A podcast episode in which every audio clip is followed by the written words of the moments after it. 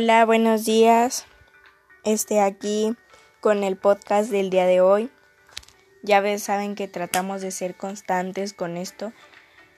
Pues ya saben también que nuestros podcasts se dedican un poco a platicar, dialogar sobre aquellos temas que pues se han olvidado y deben, deben de ser recordados porque pues por eso hay un inicio.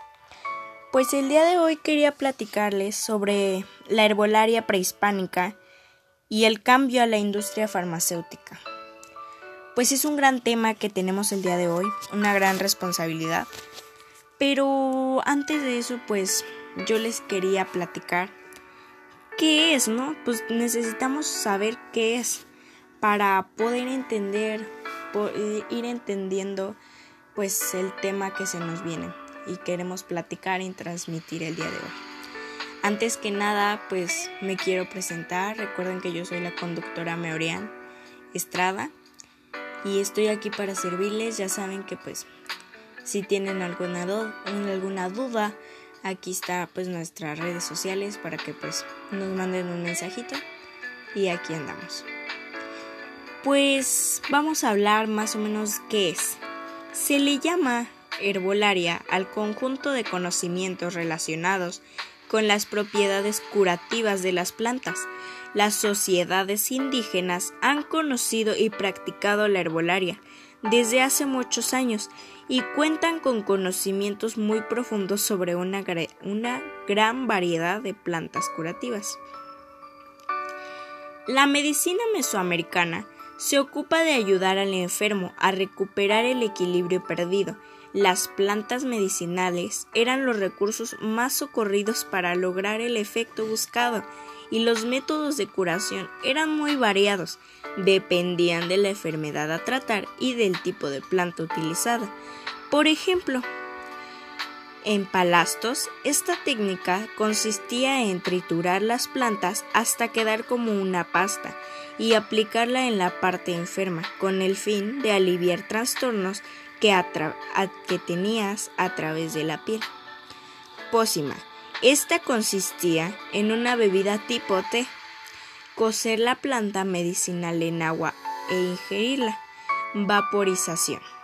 Este método de curación consistía en baños de vapor combinados con plantas medicinales, en parches o como ungüento. La vaporización la lograban a través de temazcales, producían vapor a través de mezclar el agua con piedras calientes. Eh, las diferentes etnias indígenas tenían clasificadas y organizadas todas sus plantas medicinales. Fíjense qué interesante, pues las aplicaban con sabiduría, pues contaban con, con, personas conocedoras de las plantas y su aplicación y enfermedades. Se podía decir que eran personas especialidad con especialidad en medicina, sobre todo en la herbolaria. Contaban con cirujanos, parteras y hierberos, chamanes y muchas otras prácticas de medicina tradicional. Los pueblos prehispánicos tenían escuelas donde los jóvenes talentosos se preparaban en el arte de curar. Ya saben que pues no cualquiera puede hacer eso. También contaban con mercados de plantas medicinales. Fíjense qué interesante, en donde los pobladores tenían al alcance de su mano cualquier planta curativa. Era como una farmacia en aquellos tiempos. Ellos la necesitaban y además podían consultar sus malestares con médicos, chamanes y curanderos. Pues qué bien atendidos estaban de verdad. Eh, ya teniendo más o menos pues una vista, una perspectiva de cómo iba, quería, pues darles una pequeña historia de la herbolaria en el mundo. La herbolaria se ha usado desde tiempos muy remotos, claro que sí, eso es muy cierto. Hoy en día se considera como una medicina alternativa, pero en la antigüedad era la única opción que deseaban curar alguna enfermedad. La práctica se inició con los egipcios. Según algunos historiadores, ese dato realmente no está confirmado al 100%. Ellos difundieron el uso de estas plantas medicinales, principalmente a través de Hipócrates y Galeón. estos grandes conocedores de la medicina antigua usaron la herbolaria para curar sus métodos y prevalecieron hasta la Edad Media. La herbolaria española tuvo una influencia por los griegos, romanos y árabes. La conquista de Mesoamérica provocó el mestizaje, que enriqueció el uso de la herbolaria en la Nueva España. Se aportaron más plantas medicinales y se aplicaron nuevas técnicas y se aportaron también nuevos conocimientos de las propiedades de las plantas medicinales. Los frailes españoles, junto con los médicos indígenas, elaboraron una lista tipo pronuntario de todas las plantas conocidas como curativas, con sus respectivas propiedades. Esta información está documentada en el Códice Badiano. Ahora quería darles un, un dato muy interesante del Códice de la Cruz Badiano o, Libro de las Hierbas Medicinales, como tú lo conozcas. Era un libro de los indios y era una gran herencia de conocimiento de las culturas prehispánicas que habitaban en nuestro país. No eran personas que pues lo escondían para que ya nunca se encontrara, pues no, era algo hereditario y no, pues qué agradecimiento pues tan grande de, de. La mayoría de las culturas mesoamericanas tenían conocimientos de estos tópicos medicinales, así como su uso, aplicación y localización. Miren qué interesante. Las enfermedades en el mundo prehispánico. Bueno, pues en el mundo prehispánico se consideraba que las enfermedades eran como un desequilibrio a las causas que explicaban desde dos puntos de vista. El punto A es que tenía una concepción teológica con un respecto a su origen. Las de bien como un producto de acción de los seres que habitaban de los, de los pisos celestes y el inframundo. Dioses, asignándoles las enfermedades a una causa mística o mágica. El lado B o punto B es que entendían que a través de los elementos naturales los cuerpos pueden enfermarse cuando se exponen al, viento, al agua, a la lluvia, a los rayos del sol, al polvo, a los cambios climáticos, a la humedad, al contacto, a los animales, etc. Consideraba como una causa de desequilibrio físico la dualidad de los elementos naturales como el calor y el frío, la luz y la oscuridad, lo seco y lo húmedo arriba y abajo. Las culturas mesoamericanas se preocupaban por mantener en equilibrio su espíritu y su cuerpo. Su espíritu lo mantenían en equilibrio con los ritos ofrecidos a sus dioses, con ofrendas de sangre y cuerpo, miren qué entregados eran. En cuanto a su equilibrio corporal, pues usaban las plantas medicinales como una prevención y curación. De esta manera, pues recuperaban su equilibrio, ¿no? Las plantas medicinales fueron un recurso de las sociedades prehispánicas utilizaban, que utilizaban para curar sus enfermedades y mantener un orden social muy saludable. En un cuerpo saludable genera una mente sana. Gracias a ello, crearon y desarrollaron grandes y hermosas ciudades llenas de colorido y un monumento y monumentos arquitectónicos, centros ceremoniales hermosos que sorprenden a todo el mundo, creadores de un sistema social, comercial y político que les permitió vivir en épocas de florecimiento, desarrollaban un sistema de construcción y religioso completo. Sus recursos naturales los aprovecharon de manera racional. La herbolaria medicinal tuvo mucho que ver en el crecimiento y armonía de las personas y culturas de la época prehispánica. Fíjense que es verdad, porque pues si no, nunca hubieran estado bien y nunca hubieran tenido las fuerzas para hacer todo lo que hicieron. O sea, fíjense qué interesante era esto, que gracias a las plantas podíamos hacer lo que ahorita se caracteriza y se disfruta. ¿Cómo funciona más o menos la herbolaria y sus beneficios? Pues uno de ellos se, se caracteriza por bioactivos la herbolaria también se basa en la presencia de compuestos químicos con acciones farmacobiólogas en las especies vegetales, denominados bioactivos, que a su vez constituyen a los ingredientes primarios que a los laboratorios farmacéuticos utilizaban para la realización de las formas comerciales y patentadas. Sus beneficios de la industria herbolaria.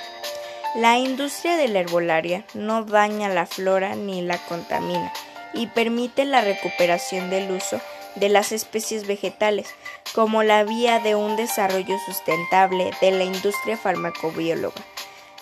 2. Reduce una gran medida de daño por efectos secundarios o acciones indeseables que perjudiquen la salud.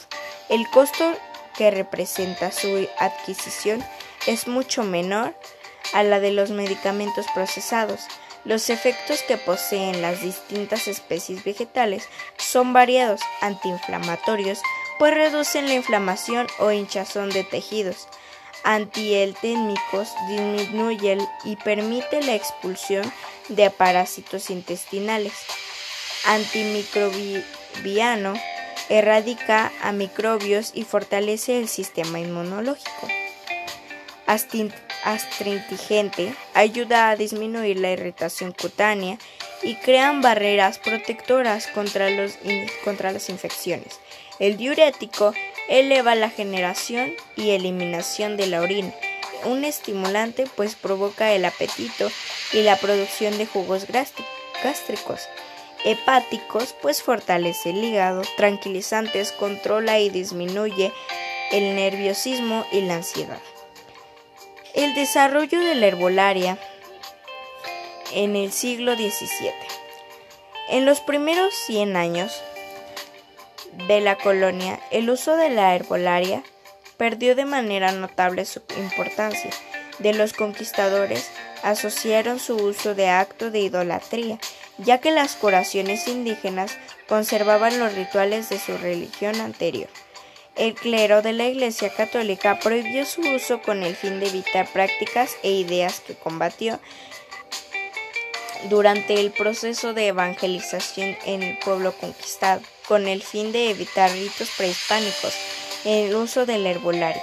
Los españoles tuvieron que cambiar la nomenclatura botánica y este se llenó de términos cristianos, quedando prohibidos los nombres de las hierbas medicinales de la época prehispánica, como por ejemplo codo de fraile, antes de yototol, purga de ánimas, antes de mecapil, lágrimas de San Diego, antes de tlachinoa, pues es que están muy raros la verdad los nombres, palo santo, antes de matlatacuitl, y muchas otras que vinieron a conformar la nueva nomenclatura de la herbolaria y de la no hispana. Pues, qué interesante está esto. Mm, le, cada vez me llama más la atención, cada vez me dan ganas de, no sé, pues de leer más, investigar más, pero se nos está acabando el tiempo. Solo quería darles este, la conclusión del día de hoy para terminar pues nuestra gran, nuestra gran plática y a ver, vamos a, a ver qué les parece. Los pueblos mesoamericanos eran atentosos observadores de las naturalezas y las plantas. Muchos fueron especialistas en reconocer las plantas curativas y en ellas se encontraron remedios para un gran número de enfermedades además de apoyarse en la creencia que cada uno de sus dioses los ayudaría en determinado tipo de dolencia. La práctica de la medicina mexica se llamaba Baticotl. Los médicos transmitían a sus hijos conocimientos sobre el herbolaria y la preparación y aplicaciones de sus medicinas y la idea de dar servicios médicos a la comunidad. Tenían jardines botánicos con coleccionistas de plantas y de hierbas medicinales, y de todos los enfermos podían solicitar las plantas de aquellos jardines. Los medicamentos, tal como los conocemos hoy, son un producto sugerido en el siglo XX, pero que en muchos casos se han apoyado en el conocimiento de pueblos antiguos sobre las propiedades curativas de las plantas. Es lo que les digo, si no hubiera tenido un principio, no pudiera ser lo que hoy es ahora. Las ayudas que nos dan no pudiéramos tener este, esa energía que tenemos si no hubiera sido por las plantas, no hubieran hecho esas grandes es esas grandes cosas, pues no las hubieran podido hacer. Porque pues sería falta de cansancio, pues dolencias, pues porque es, somos seres humanos, nosotros sentimos y pues de ahí nos vamos. Hoy hay muchos debates a escala mundial acerca del papel de grandes industrias químico-farmacéuticas y sus intentos de patentar y privatizar el conocimiento herbolario y curativo tradicional de muchas comunidades en el mundo. Fíjense que es lo que les digo, a mí me atrapa este tema porque es lo, pues sí, porque si no hubieran encontrado esas plantas, nunca hubieran podido tener un humano o una persona productiva. Seríamos como que personas flojas, ¿no? Es como que yo lo veo ahí, le veo su perspectiva. Pues, ¿qué creen? Se nos fue el día de hoy y ya no podemos platicar hasta el siguiente tema. Este, la verdad me emociona mucho platicar con ustedes, ver que ven. Recuerden que pues si tienen alguna duda, pues ahí están mis redes sociales, pueden seguirme, pueden hacer como ustedes quieran. Recuerden que pues está en Facebook como Meurian Estrada. Ahí me pueden mandar cualquiera de sus preguntas.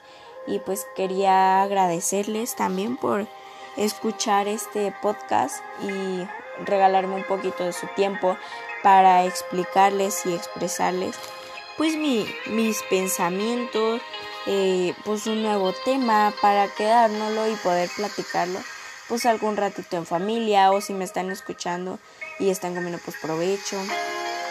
Y espero que pues les haya quedado algo ahí y esto es todo por el día de hoy. Muchas gracias por escucharme.